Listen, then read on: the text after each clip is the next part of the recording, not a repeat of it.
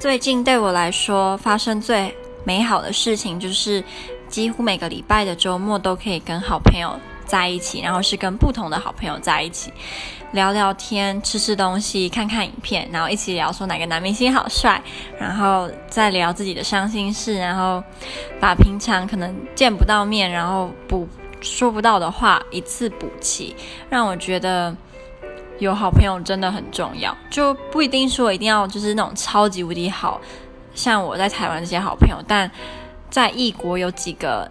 你难过或者是遇到任何事情都可以分享的朋友，就是我觉得对于排解忧伤跟孤单是非常赞的。我另外一个日本朋友，他就说他刚开始的时候在这边都没有朋友啊，然后他自己都会躲起来偷哭。我就说我刚来波兰的时候，前一个月是每天都在哭，就是太孤单了。